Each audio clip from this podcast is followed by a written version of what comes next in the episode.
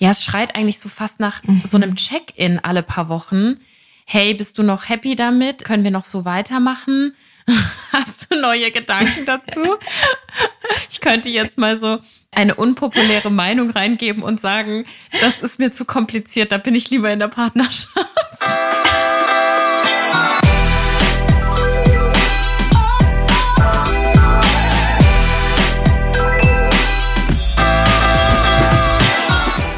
Hallo Lovers, mein Name ist Annika Landsteiner und ich bin Autorin. Und ich bin Dr. Sharon Brehm und ich bin ebenfalls Autorin und Paartherapeutin. Und in diesem Podcast sprechen wir über moderne Beziehungen.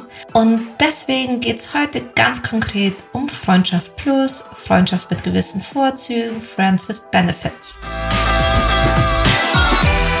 Und Andi und ich finden auch eine Freundschaft Plus. ich musste einfach diesen Wortwitz machen, weil wir sind befreundet und haben quasi ein Plus an Arbeit. Und um euch zu zeigen, wie diese Schnittstelle aussieht, Andi und ich nehmen den Podcast in einer sehr intimen virtuellen Atmosphäre auf. Denn du bist gerade auf Lesungsreise, ne? Du bist gerade gar nicht in München. Ich bin gerade in Berlin, genau, und wir machen ja öfter Aufnahmen so in person. Dann sind wir in meinem Wohnzimmer und manchmal aber eben auch online über Zoom. Und heute ist es über Zoom. Wir sind aus dem Bett gerollt und äh, wie du vorhin schon erkannt hast an meinen Haaren, die sind irgendwo. Nur nicht da, wo sie sein sollen. Aber du sahst so süß aus. Herzlichen Dank. Schau, da kommen wir schon direkt auf die Flirty-Schiene von Freundschaft Plus. Ich glaube, ich habe mich so die ganze Zeit gefragt, ist das eigentlich noch ein modernes Thema oder ist das so ein Thema von den frühen 2000ern, auch angelehnt an diese Filme, so mit Justin Timberlake war das, glaube ich, ne? Mhm. Oder der andere mit Ashton Kutcher, hier so Friends with Benefits. Mhm. Aber es scheint ja immer noch ein sehr ja, modernes Thema zu sein, beziehungsweise die Definitionen haben sich vielleicht verändert, aber in irgendeiner Form gibt's ja nach wie vor Friends with Benefits, oder? Genau, vielleicht ist das auch so eine Frage des eigenen Alters, mm. dass man Anfang 20, Ende Teens im Studium, kurz danach, noch viel mehr da drin ist. Aber das würde mich interessieren von euch. Ich weiß, bei mir in der Praxis ist es nicht das wichtigste Thema, aber wenn ihr mir Fragen auf Instagram schickt und ich euch dann immer sage, oh, okay, ich kann es verstehen, aber ich kann jetzt gar nicht in die Tiefe gehen, dass das schon ein Thema ist. Und deswegen dachten wir, okay, lasst uns mal darüber sprechen hier in der Podcast-Folge. Auf jeden Fall. Weil so ein Instagram, kurze Nachricht, da kommt man immer nicht in die Tiefe, finde ich. Mhm. Sollen wir vielleicht erstmal mit der ganz klassischen Definition anfangen für all diejenigen, die jetzt die ganze Zeit nicht gedacht haben, was ist denn jetzt eine Freundschaft plus? Was ist denn das? Was soll das dann sein? Voll, lass es uns mal ganz klassisch definieren, weil ich glaube, von der Basis aus können wir dann auch bewerten oder beleuchten vor allem, in welche Richtungen das natürlich auch adaptiert wird. Mhm, gerne. Und das Oxford Dictionary definiert Friendship with Benefits. A friend with whom one has one occasional and casual sexual relationship. Also ein Freund, mit dem man eine beiläufige sexuelle Beziehung hat. Ja. Und in einfachen Worten eine Freundschaft, in der es ab und zu auch mal zur Sache geht. Voll. Mhm. Also laut einer Umfrage auf Statista hatten auch bereits über 60 Prozent der Befragten eine Freundschaft plus. Mhm. Und deswegen wollte ich dich erstmal fragen, Anni, nachdem es jetzt eh schon so intim gestartet ist, mhm. hattest du schon mal eine Freundschaft plus? Oder kennst du Menschen, die das hatten und was waren deren Erfahrungen?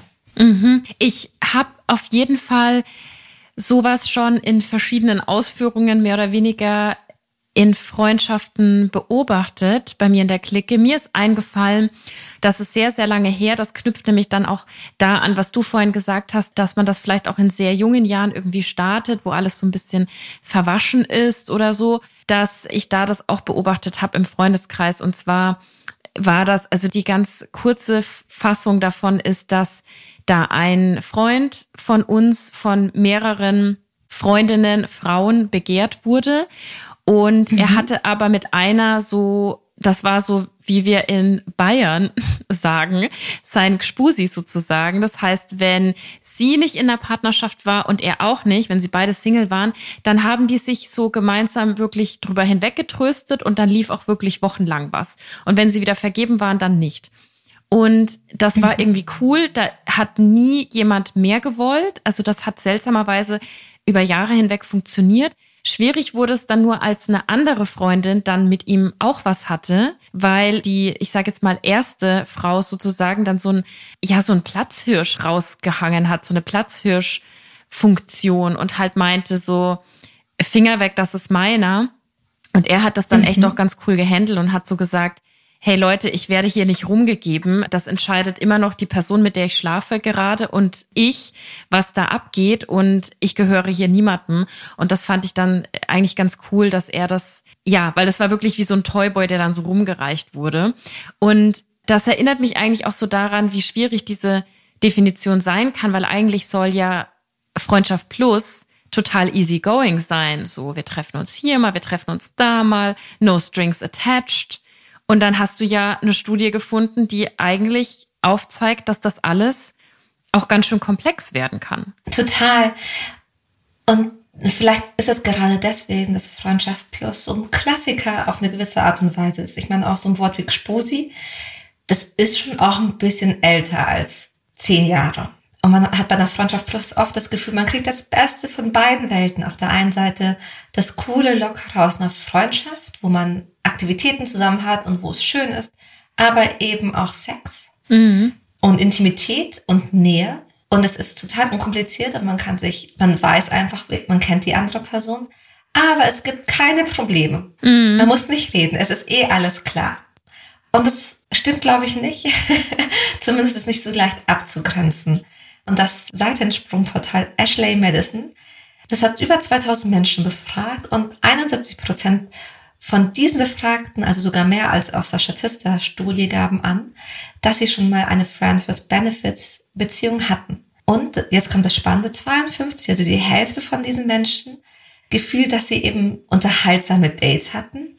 Und knapp ein Drittel, also 27 Prozent, die wollten sogar ganz viel Zeit miteinander verbringen, beziehungsweise haben ganz viel Zeit miteinander verbracht und haben das sehr genossen. Und das finde ich insofern jetzt spannend oder ich habe da viele Fragezeichen, weil das ist ja jetzt alles etwas verschwommen. Also was sind denn de facto unterhaltsame Dates? Das ist ja total Definitionssache. Was bedeutet, viele hatten eine tolle Zeit?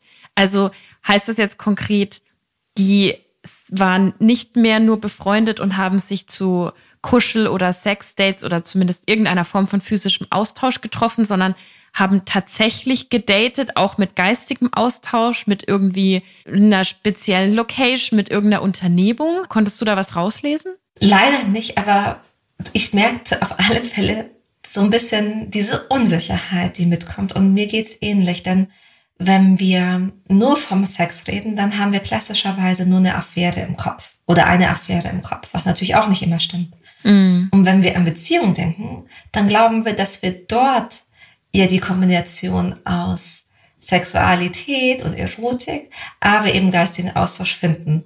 Und Friends with Benefits, da weiß man so gar nicht, was ist es denn jetzt? Voll. Ist es jetzt eine Beziehung? Ist es jetzt nur eine Affäre? weil die Grenzen plötzlich so verwischen. Ja.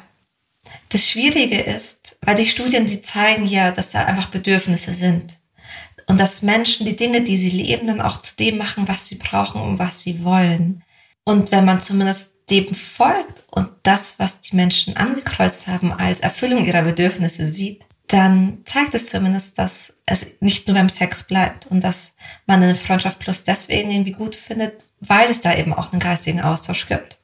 Ich frage mich gerade so, ich bin kein Fan von Binarität und wir sprechen ja auch dann nachher so ein bisschen über diese Vorurteile, Freundschaften zwischen Männern mhm. und Frauen, haha, kann nie klappen. Aber ich meine mich zu erinnern, dass es mal eine Studie gab, die gesagt hat, dass Frauen und Menschen, die weiblich erzogen sind, sich nach 1,5 mal 6, keine Ahnung, ob das stimmt, sich emotional binden an den Sexualpartner. Also sich schneller daran mhm. binden, schneller Emotionen aufbauen, während Männer das wohl nicht so krass haben. Kannst du das bestätigen? Also was ich dazu noch hinzufügen kann, ist, dass Frauen beim Sex mehr Oxytocin, also dieses Kuschel- und Bindungshormon ausschütten als Männer. Mm. Sprich, dadurch, dass wir Sex haben, fühle ich mich dir ein bisschen näher und schaue auch prinzipiell über Dinge hinweg, die sich eigentlich schmerzhaft für mich anfühlen. Mhm. Das hat jetzt erstmal was mit Hormonen zu tun, ja. was aber schwierig sein kann, und das macht es zumindest komplizierter, mhm. denn sobald der Wunsch nach mehr und nach mehr Tiefe im Raum steht, dann muss man plötzlich nochmal über Erwartung reden mhm. oder über was ist denn erwünscht, was ist erlaubt, was brauchst du, welche Grenzen gibt es. Dürfen wir noch andere Menschen nebeneinander daten oder auch nicht? Mhm. Geht es auch darum, dass wir, wie oft sehen wir uns zum Beispiel? Bist du für mich da, wenn ich auf eine Hochzeit gehen muss? Oder muss ich da alleine hingehen? Ja, ja, ja, voll. Mhm. Und das ist plötzlich in so einer Grauzone. Aber das spricht ja dann dafür, dass auch da es wieder Regeln bräuchte. Also ich muss gerade an diesen Film, ich glaube, der hieß eben Friends with Benefits denken, da haben die so am Anfang gesagt, keiner darf sich verlieben. Und das ist natürlich Quatsch, weil du kannst nicht irgendwie sagen, wir verlieben uns nicht und dann verlieben wir uns nicht, wenn es so einfach wäre. Aber trotzdem war das so ein Hinweis auf, wir müssen irgendwie zumindest abstecken, sagen wir, keiner verliebt sich und wenn es dann doch einer tut, dann ist der andere nicht in irgendeiner Bringschuld, dann hat der andere nichts falsch gemacht, weißt du, man kann dem anderen nichts mhm. vorwerfen. Mhm. Das, ja, also es braucht wohl Regeln. Ja, also das eine ist ja, es, es braucht zumindest eine Kommunikation. Regeln können helfen. Ich bin aber ein großer Fan davon, die nachzujustieren, weil mhm. wenn man das jetzt nicht schon ein paar Mal gemacht hat, dann weiß man nicht immer, was es dann am Ende braucht. Also wir alle können uns vorstellen, dass es uns überhaupt nicht berührt und wir überhaupt nicht eifersüchtig sind und dann aber in dem Moment selbst merken, oh, da kommt schon was hoch. Mhm. Und wir alle können uns ganz fest vornehmen, dass wir die andere Person die ganze Zeit auch immer ein bisschen doof finden, aber wenn man dann tiefe Gespräche hat und miteinander lacht und miteinander Sex hat, dann wird es schwer, die Person so auf Distanz zu halten. Mhm. Ja. Und deswegen braucht es da einfach das Wissen, dass man darüber reden muss und dass das kein in Stein gemeißeltes Konzept ist. Mhm. Zumal, und das ist jetzt vielleicht noch so ein Ausblick, was passiert denn, wenn jemand sich in eine ganz andere Person verliebt? Mhm. Macht man dann Schluss? Trennt man sich? Holt man die mit rein? Holt man die mit rein? Ist man dann zu dritt? Weil man ist ja auch befreundet. Wie macht man das? Mhm. Eine Frage, die ich immer wieder höre ist, kann denn sowas wie Freundschaft Plus klappen? Was ist denn dein Take zu dieser Frage? Ich glaube, ich habe zwei Takes dazu. Also zum ersten, es kann alles klappen, weil es gibt ja alles. Ich glaube, das weißt du am mhm. besten als Paartherapeutin. Es gibt jegliche Form von Liebesbeziehung und Zusammengehörigkeit, auch wenn man so in weltweite Bilder guckt, was alles gelebt wird, von westlicher Zivilisation hin zu indigenen Stämmen. Also ich glaube, dass alles klappen kann. Ich glaube, dass diese Frage grundsätzlich aus so einem Hetero-Kontext gestellt wird, weil mhm. es gibt ja so Vorurteile oder Witze wie äh, zwischen Männern und Frauen läuft immer irgendwann was. Und mhm. da muss man, glaube ich, aufpassen, woher das kommt, weil dieser Witz tarnt natürlich so ein heterokonservatives Bild, nämlich dass Frauen und Männer eben nicht befreundet sein können, weil es uns eher in diese binäre Sichtweise ja drängen soll, mhm. wo jede Person, Frau und Mann, auf so einem zugewiesenen Platz hockt. Und mhm. sobald so Sachen wie Friends with Benefits ein bisschen gesellschaftlicher anerkannt werden, dann wird das ja alles ein bisschen verwaschen und man kann es nicht mehr so greifen und kategorisieren. Deswegen glaube ich, dass mhm. dieses Vorurteil, dass Männer und Frauen nicht miteinander befreundet sein können, dass das schon auch so ein bisschen eine Agenda hat und dass es ein bestimmtes mhm. Bild schüren soll, oder? Mhm. Voll schön. Das heißt, also mit allem, was du sagst, gehe ich mit. Zum einen erlaubt ist, was gefällt. Ja. Da stimme ich dir auf alle Fälle zu. Und auch das Zweite, dass ich meine, so wie auch eine Freundschaft zwischen zwei Freundinnen nicht immer klappt oder man sich auch in einer Männerfreundschaft manchmal zankt oder auseinandergeht oder nicht mehr hört, kann das natürlich auch in der Friends with Benefits oder eine Freundschaft zwischen Männern und Frauen oder anderen Geschlechtern passieren. Aber prinzipiell hat Geschlechtlichkeit erstmal keinen Grund, warum es nicht klappen mhm. sollte. Voll. Und was war dein zweiter Gedanke? Mein zweiter Gedanke ist, um mal etwas in die queere Community reinzugucken und die zu beleuchten. Da ist nämlich Kuscheln und Nähe viel normalisierter. Das hat auch mit diesem Gedanken zu tun, dass in queeren Communities die sogenannte Chosen Family ja oft einen mhm. hohen Stellenwert hat, also sozusagen die Familie, die ich mir aussuche, beispielsweise weil Menschen von der Herkunftsfamilie nicht so anerkannt werden in ihrem Queer-Sein, wenn das irgendwie vielleicht eine konservative Aufstellung ist und äh, man dann sich einfach auch abspaltet und sagt, hey, Familie ist, was dir am nächsten ist, Menschen, die dich verstehen, die gleiche Werte haben. Und ich bekomme das immer mehr mit, dass da so eine Körperlichkeit viel normalisierter ist, dass man auch mal kuschelnd den Abend verbringt, ohne dass da jetzt viel reininterpretiert wird, weil es ist ja auch so, Sharon, vielleicht kannst du da auch noch was ergänzen. Der eine Mensch ist total körperlich und braucht einfach Nähe beim Filmabend und das hat gar nichts mhm. Sexuelles. Und der andere Mensch braucht das vielleicht nicht so. Aber auf den ersten Blick ist das ja was total Individuelles, was man für ein Bedürfnis hat. Und ich habe oft das Gefühl, dass das bei queeren Menschen tabuloser einfach ausgelebt wird mhm. und dass alles so ein bisschen aufgebrochen wird. Also, das sind erstmal total schöne Gedanken und ich finde die auch sehr inspirierend. Also zu merken, so diese Körperlichkeit, dass die total erlaubt ist, also gar erwünscht sein kann. Und dass man sich das auch in Freundschaften geben darf, was total hilfreich ist, wichtig ist, ähm, weil wir Menschen einfach diesen Körperkontakt brauchen. Mhm. Naja, wir haben ja schon mal über Skinhanger gesprochen. Ja. So, wenn man dann so hungrig nach Berührung ist. Also das ist nicht nur eine Frage, so kann das klappen, sondern manchmal kann das tatsächlich eine schöne Idee sein, da sich sehr nahe zu sein.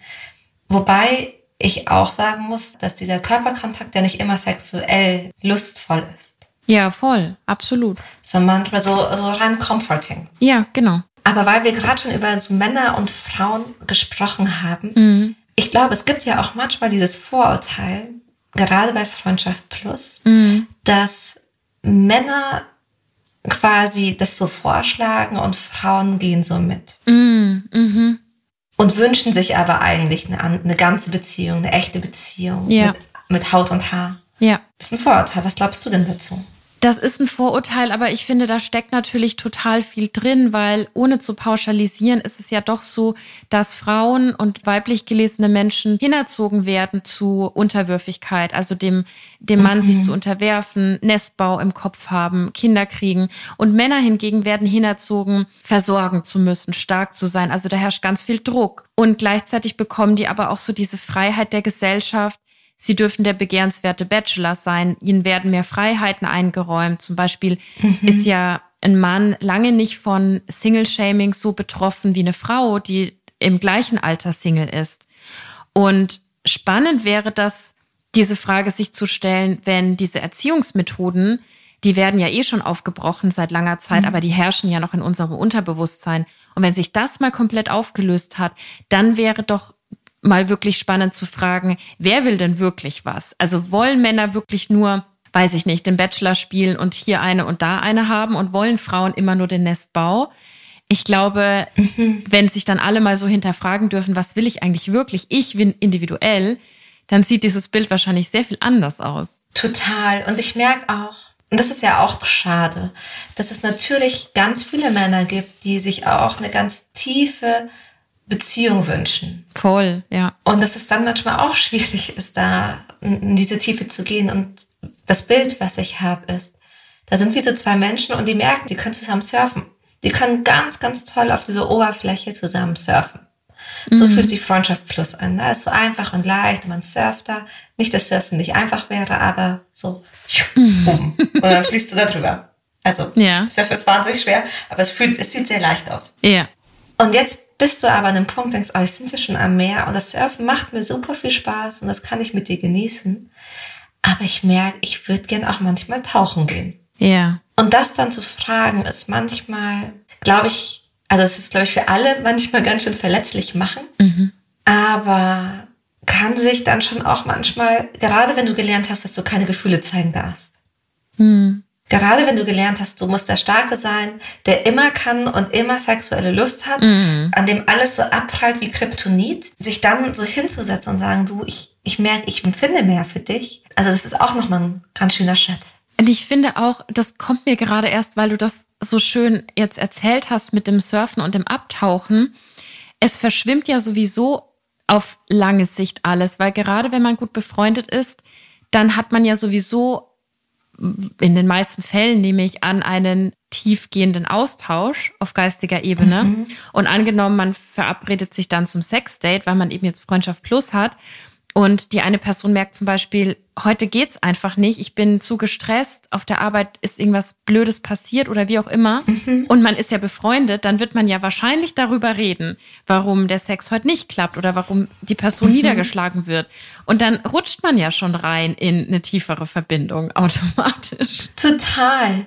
Und ich glaube, mein, so, was ich so mitgeben würde, ist so diesen Mut, dann auch tatsächlich das einfach auch, also sich zu erlauben weil eigentlich ist das ja der Grund, warum wir in Beziehungen sind. Mhm. Und wenn man merkt, oh, oh, das ist mir doch zu nah, dann kann man das immer noch reflektieren. Dann ist es, glaube ich, ganz wichtig, sich darüber Gedanken zu machen.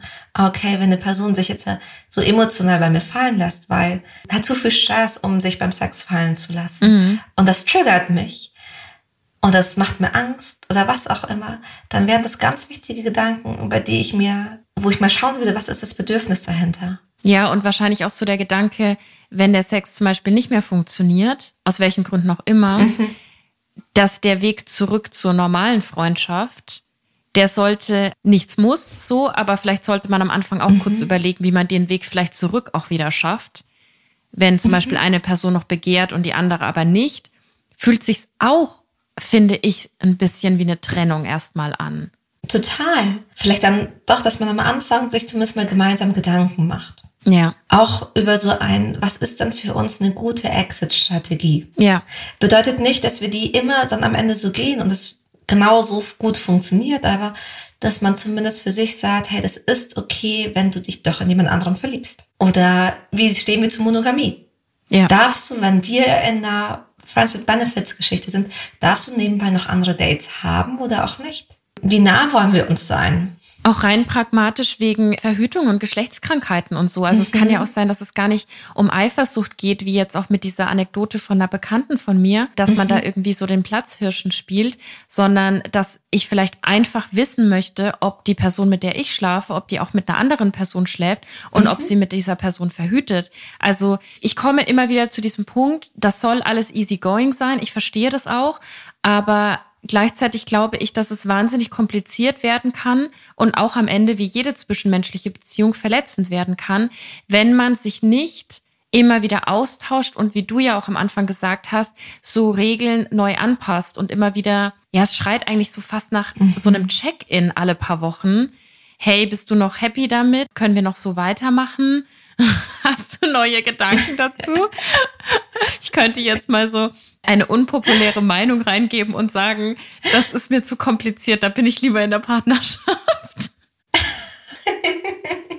Aber vielleicht können, vielleicht können uns ja mal ein paar Leute schreiben und Feedback geben, die vielleicht in einer total gut funktionierenden Friends with Benefits Situation sind. Es kann natürlich auch sein, dass sich zwei Menschen treffen, die da gar nicht viele Regeln aufstellen müssen, weil sie genau die gleichen Vorstellungen haben. Ich glaube, mhm. das ist was, was sich alle darunter vorstellen und was alle letztendlich möchten. Anni, zu deiner unpopulären Meinung habe ich tatsächlich auch noch einen Gedanken. Mhm. Ich glaube nämlich, dass Beziehungen, generell Beziehungen, nicht nur Paarbeziehungen, sondern generell Beziehungen kompliziert werden, gerade weil wir eben nicht reden und kommunizieren. Ja, voll.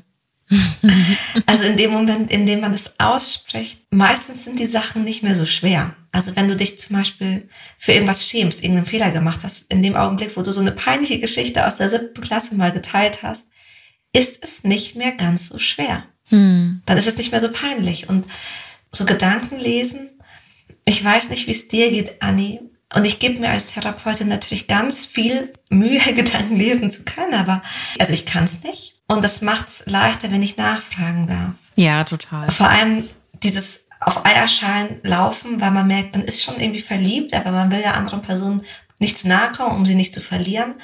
Puh, ja. Schon auch ein Balanceakt. Ja, auf jeden Fall. Dann, wir hatten ja vorhin auch bei der Chosen Family und ich geht so auch die Frage gestellt, geht es denn darum, das Kuscheln zu entsexualisieren in der Freundschaft Plus? Hm. Ich fände es total schön, wenn körperliche Nähe entsexualisiert werden kann, weil sie ja per se gar nicht damit verknüpft ist. Ich meine, das beste Beispiel ist wahrscheinlich, wie viele Menschen wir im Alltag umarmen, ohne da an Sex zu denken. Also ich glaube, da kann man mhm. wirklich mal kurz überlegen, wie man alles umarmt und wie unfassbar seltsam es wäre, sich mit dieser Person dann Sex vorzustellen, ja? Oh. Siehe Familie, siehe Geschwister, siehe enge Freundin, platonische Freundin. Also mhm. das macht ja gar keinen Sinn. Und das ist eine der ja intimsten und ver weltweit verbreitetsten Zuneigungsformen. Mhm. Außerdem, ich weiß nicht, haben wir schon mal über das Thema Koregulation gesprochen? Koregulation bedeutet, dass ich, wenn du zum Beispiel einen Schmerz hast oder eine unbequeme Emotion, emotional so präsent bleiben kann, dass es für dich leichter ist, durch diesen Schmerz oder eben diese unbequeme Emotion durchzulaufen. Mhm. Und Koregulation passiert, das ist nichts Kognitives, Mhm. Da ist nicht mein, mein Gehirn involviert, also der Neokortex, der sagt, ah, das sind die To-Dos und ich mache jetzt einfach diese drei Schritte, sondern es ist oft etwas, was auf der Ebene unserer Nervenzellen, unseres Nervensystems passiert und sich damit fast mühelos und ganz einfach anfühlt. Mhm. Und das Schöne an Koregulation ist nicht, dass es so einfach ist, sondern dass es tatsächlich, ich finde, es ist so eine unterschätzte Macht, um wirklich durch Krisen zu gehen.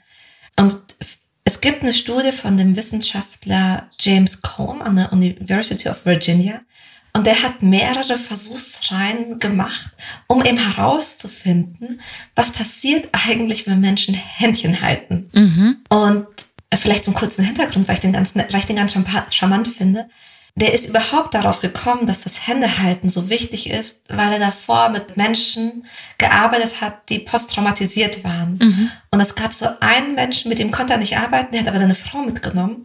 Und in dem Augenblick, wo seine Partnerin dann die Hand genommen hat von der Person, die traumatisiert war, hat die angefangen, das erzählen zu können. Davor waren aber alle netten Worte irgendwie, die haben nichts gefruchtet. Da hat er immer nur gesagt, nee, da will er nicht drüber sprechen. Ja, und darüber krass. auch nicht. Und darüber auch nicht. Und deswegen wollte er verstehen, was passiert eigentlich in unserem Gehirn, wenn wir die Hand von jemandem halten. Mhm. Und so ein Gehirnscan, was einfach nur zeigt, was passiert in deinem Gehirn und wo wird möglichst viel Sauerstoff verbraucht. Um das zu messen, werden Leute in diese Röhren geschickt. Und die sind laut, das ist unangenehm, du kommst jetzt auch nicht unbedingt raus. Wenn du Platzangst hast, auch nicht der richtige Ort. Mhm. Und da hat er herausgefunden, er hat verschiedene Runden gedreht. Ja, wenn die alleine sind, die Frauen, da wurden nämlich dann Ehefrauen reingeschickt. Und neben dem, dass es so unangenehm war, eh schon vom Setting, hat er diesen Frauen so ganz random und zufällig Elektroschocks an den Fußknöchel gegeben. Mhm. Also echt eigentlich nicht so ein schönes Experiment. Ich nehme an, dass das nichts gesundheitsgefährdendes ist, aber schon so, da ist Stress, da ist Schmerz und da ist so eine Angst, weil du die ganze Zeit glaubst, gleich kommt der Schmerz. Ja. Und dann hat er eben geschaut, was passiert, wenn einmal niemand da ist, einmal eine fremde Person die Hand hält und ein Ehemann die Hand hält. Mhm. Und er hat herausgefunden, dass in so einem Augenblick unser Gehirn total aufleuchtet. Vor allem Bereiche, die mit dem Neokortex, also dem rationalen Teil unseres Gehirns verbunden sind, die haben so richtig geblinkt. Was bedeutet Selbstregulation, was ja passieren muss in so einem Augenblick, wenn die alleine sind und eine fremde Person die Hand hält? Das braucht ganz, ganz, ganz, ganz viel Energie. Ja. Und das Spannende war, wenn die Beziehungsqualität nicht gut war, dann hat das Händchenhalten auch nicht geholfen. Mm. Aber wenn so ein Lügendetektor-Test. Sind Sie noch glücklich in Ihrer Partnerschaft? Ja oder nein? Oh je. genau. Oh je. Und wenn du merkst, oh, die Person reguliert mich nicht mehr, dann mm. müssen wir an der Beziehung arbeiten. Mm. Denn in dem Augenblick, wo die dann jemanden an die Hand genommen haben, der ihnen wichtig war. Mm. So, die hatten dann, die waren tatsächlich auch in der Paartherapie dann -hmm. und haben sich ganz verbunden gefühlt dann gab es einfach viel weniger Aktivität im Gehirn. Mhm. Und seine These, das, was wir so rausnehmen können, ist Koregulation. Das fühlt sich nicht so anstrengend an. Das braucht nicht so viel Energie und nicht so viel Ausdauer und nicht so viel Pressen, sondern so, ah, okay, ich kann mich da so rein entspannen. Und das könnte man ja aber auch insofern übertragen, also zu dieser These, dass körperliche Nähe stabilisieren kann und gar nicht mhm. sexuell aufgeladen sein muss. Genau. Vielleicht würde es auch helfen, wenn wir grundsätzlich mehr quasi kuscheln mit Menschen, die uns nahe sind. Mhm. Das bringt mich zu einer Frage, um vielleicht so ein bisschen aus diesem sehr theoretischen Teil jetzt rauszugehen in so praktische Überlegungen. Wenn jetzt Leute überlegen, ja, aber wie kann das dann gelingen? Also können wir kuscheln, ohne uns zu verlieben? Können wir da noch so ein bisschen drüber sprechen? Mhm. Klar, weil manchmal, das hast du ja auch am Anfang gesagt, die erste Regel bei Friends with Benefits, wir dürfen uns nicht ineinander verlieben. Ja. Ja, toll. Ja, wie machen wir das? Wenn es so einfach wäre. Und ich habe ein Beispiel aus der Praxis mitgebracht. Vielleicht zur Erklärung.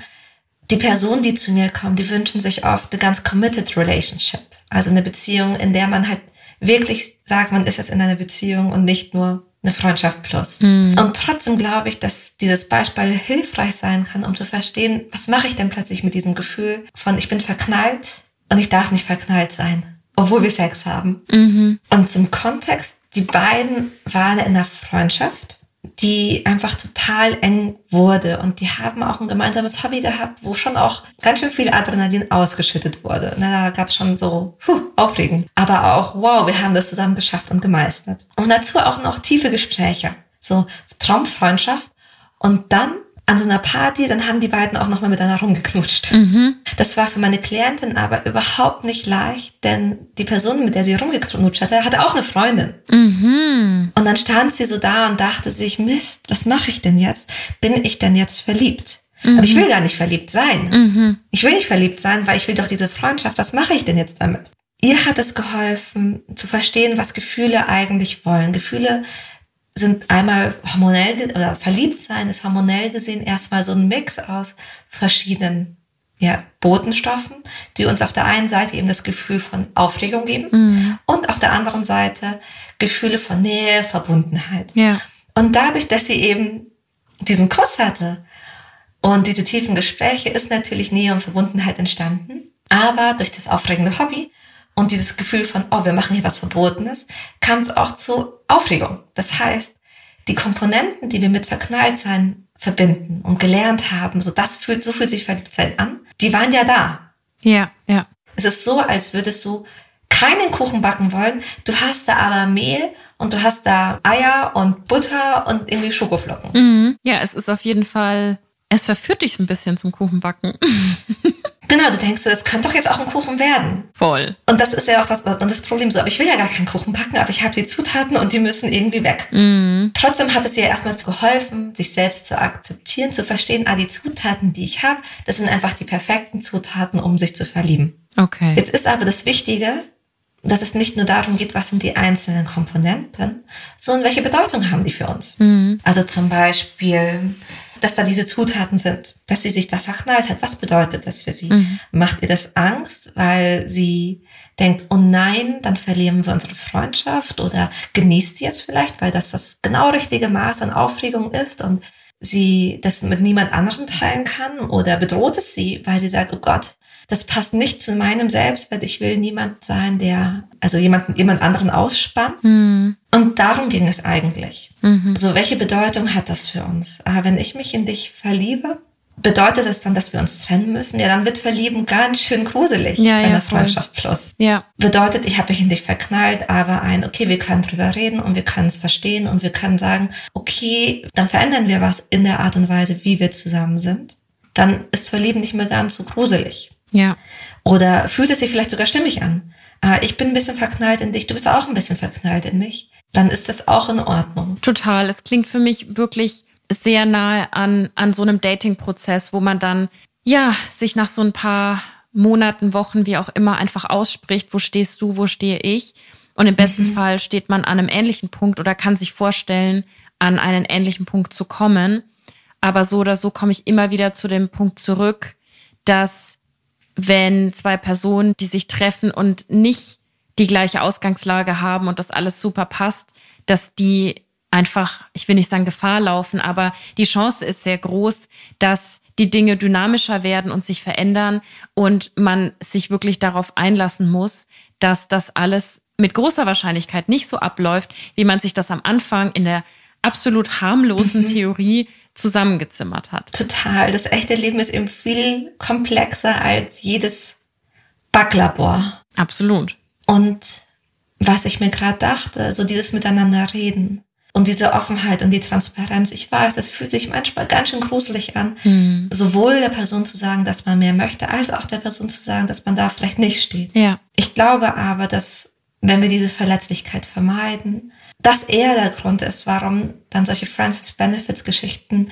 vielleicht doch nicht so gut auseinandergehen. Mhm. Weil mit nicht erfüllten Erwartungen oder wenn man selber so einen Erwartungsdruck spürt, dann entstehen ja erst Emotionen und Gefühle, die was Explosives haben oder die auch unangenehm sind oder vielleicht auch toxisch. Ja. Naja, also wenn ich dann das Gefühl habe, ich müsste mich jetzt trotzdem zu dem Treffen mit dir hinbewegen und dir ganz viel Nähe geben, obwohl ich es gar nicht spüre, weil du bist in mich verliebt. Und dann kann sich so ein unterschwelliger Grolle aufbauen. Total. Das, also das ist wirklich was, was dann sehr komplex wird, auch aus der anderen Sicht, wenn man merkt, dass man sich schon verliebt, aber dann sich forciert fühlt, so zu tun, als wäre alles easy going, weil man hat ja mal gesagt, man ist easy going. Das erinnert mich auch so ein bisschen an das sogenannte Pick Me Girl, also einfach das Mädchen, das immer versucht, nicht so zu sein wie die anderen Mädchen. Das spielt natürlich ganz viel mit Vorurteilen mhm. und mit Anerzogenheiten, aber das kann ich mir auch vorstellen. Und so wurde es auch mhm. in diesen Filmen dargestellt, in beiden, in denen es um Friends with Benefits ging. Die Frau war immer eher so ein Tomboy, war eher so eine coole, mit einer tiefen Stimme, ein bisschen unerreichbar, mhm. die trinkt Bier und so. Also ich finde, das geht auch so alles Hand in Hand mit, dass man da als Frau hinerzogen wird, da eher so die Distanzierte zu spielen und die coole. Mhm. Und dass es dann umso anstrengender emotional wird, wenn man merkt, dass man sich verliebt und dann ja sich selbst so ertappt fühlt mit, oh nee, jetzt bin ich doch das Girl, das Emotionen hat. Tada, Surprise, haben wir alle. Also das ist schon alles auch sehr, ja. sehr stark in der Popkultur so gewollt, dass wir da ganz mhm. starren Bildern folgen. Und wenn wir ihnen dann nicht gerecht werden, dann gehen wir auch so stark mit uns selbst ins Gericht. Also ja, das waren jetzt nochmal so meine kurzen Texte. Oh, das ist auch ein ganz wichtiger Punkt. So dieses Mitgefühl mit sich selbst. Ja, voll. Und das zu nutzen für so eine Art von Neugierde sich selbst gegenüber. So, welche Teile gibt es denn da noch in mir? Mhm. Also wenn ich mich jetzt verlieben sollte und merke, oh, doch, obwohl ich immer dachte, ich könnte das nicht, mhm. ich wollte das nicht. Mega cool. Weil wir hatten ja am Anfang gesagt, es könnte sein, dass man da noch recht jung ist. Ja oder eine Lebensphase ist, in der man sich gerade verändert. Wie cool ist es zu merken, da gibt es wirklich noch ganz viel zu entdecken. Total. Es ist auf jeden Fall eine spannende Reise. Wollen wir mal ansatzweise versuchen, dieses große Ding zusammenzufassen? Let's try. okay, ich fange mal an und sag, dass die Definition von Friends with Benefits eben eine Freundschaft ist, in der man ab und an Sex hat, aber dass mehrere Statistiken einfach auch schon aufgezeigt haben, dass es wahnsinnig individuell, Bedürfnisse verändern sich, weil sich natürlich auch der Zeitgeist stark verändert. Genau. Ähm, und dass sich die Bedürfnisse verändern und ihr ständig in einem Austausch sein dürft, sollte nicht sein, was euch Angst macht oder das Gefühl von, oh, jetzt wird's aber kompliziert, sondern im Gegenteil, cool, Jetzt kann ich hier eine Seite entdecken, jetzt kann ich hier was üben. Jetzt kann ich mal ausprobieren, wie es sich anfühlt, meine verletzliche Seite zu zeigen und hoffentlich die Erfahrung machen. Oh, ist schon auch schön. Mhm. Vielleicht ein ganz guter Reminder, stellt am Anfang auf jeden Fall zusammen Regeln auf, aber mit dem ganz großen Disclaimer, dass die natürlich nicht in Stein gemeißelt sind, weil eben Gefühle im Spiel sind, weil physischer und psychischer Austausch da ist. Das klingt jetzt so klinisch, aber es treffen einfach Menschen aufeinander und das ist immer komplex, egal wie einfach man das haben möchte. Also stellt Regeln auf, aber bleibt im Austausch und verändert die auch. Und so klassische Themen, über die ihr sprechen könntet, wäre sowas wie Monogamie. So dürfen wir noch andere Menschen neben, nebeneinander treffen. Sowas wie Nähe und Distanz. Wie oft wollen wir uns sehen, wie oft auch nicht. Mm. Auch sowas wie Öffentlichkeit. Wer darf davon wissen, wer auch nicht? Zu welchen Events gehen wir? Oh, voll. Sind wir dann mehr im Pärchenmodus oder ist es okay, dass wir beide in unseren Streunermodi sind und da äh, eher so rumlaufen? Wie machen wir das am besten? Und vielleicht noch eine kleine Idee für einen Exit-Plan. Denn wahrscheinlich kommt ihr nicht drum herum, dass Gefühle auf die eine oder andere Art und Weise reinkommen. Aber wenn man weiß, man kann darüber sprechen, dann fällt es auch leichter, dann in der Situation über sowas zu sprechen. Und dann gibt's noch so weit verbreitete Vorurteile oder auch so Fragen, die immer wieder aufkommen, wie zum Beispiel, kann das denn klappen? oder Männer und Frauen können sowieso nicht befreundet sein. Da vielleicht einfach mal über den Tellerrand gucken. Das füttert alles ein total heterokonservatives Bild. Und es gibt viele Menschen, gerade auch wenn uns Leute aus der queeren Community zuhören, die da wahrscheinlich schon ganz andere Geschichten erzählen können. Also ja, kann schon gut sein, dass Männer und Frauen vielleicht nicht so gut befreundet sein können, weil es so anerzogen ist, dass die sich immer verlieben. Aber dann könnt ihr ja, ja auch vielleicht mal mit diesem Narrativ spielen und sagen, wir kriegen das auf jeden Fall hin. Zumal uns körperliche Berührung auch wirklich gut tun kann. Es kann uns helfen, dass wir selbst ein bisschen leichter mit unseren schwierigen Emotionen umgehen, dass wir mit alten Verletzungen anders umgehen. Also so erlaubte, also natürlich mit Konsent, Berührung, die was Liebevolles, die was nicht Sexuelles haben. Ich glaube, wir brauchen mehr davon, bitte. Ja, auf jeden Fall. Sehr cool. Das hat Spaß gemacht, Sharon. Ich fand das cool, nochmal drüber zu sprechen. Ich habe am Anfang so gedacht, uh, irgendwie habe ich das Gefühl so hinter mir gelassen. Und dann bin ich so ins Konzept eingetaucht und dachte, nee, das ist irgendwie richtig cool, da auch noch, wenn man ein bisschen ein Stück weit älter ist und gefühlt hat, diese Geschichten hinter sich gelassen zu haben, da nochmal so richtig einzutauchen. Richtig gut. Mhm. Das freut mich sehr. ich glaube, wir können halt aus ganz vielen Beziehungskonzepten, egal wie die am Ende aussehen, ganz viel lernen. Und ich finde, das macht ja moderne Beziehungen auch so aus, dass die eben nicht mehr so starr und so krass definiert sind und das sind die Regeln und wenn du die nicht befolgst, dann hast du eine schlechte Regel oder eine schlechte Beziehung, sondern im Gegenteil, dass man wirklich bedürfnisorientiert Beziehungen knüpft. Ja. Nice. In diesem Sinne, genießt eure Beziehungen, genießt eure Freundschaft plus, wenn ihr sie habt. Schreibt uns gerne, wenn es funktioniert. Schreibt uns nicht, wenn es nicht funktioniert. Wir, wir, haben keine, vor allem Sharon hat keine Kapazitäten, jetzt auf einzelne Fälle einzugehen. Aber ähm, meldet euch trotzdem. genau.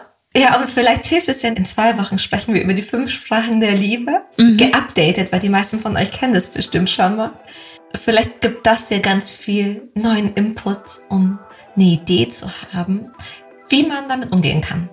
Wir freuen uns sehr auf euch. Hinterlasst uns wirklich gerne eine 5-Sterne-Bewertung oder abonniert den Kanal. Und dann, goodbye, Lovers. Bye.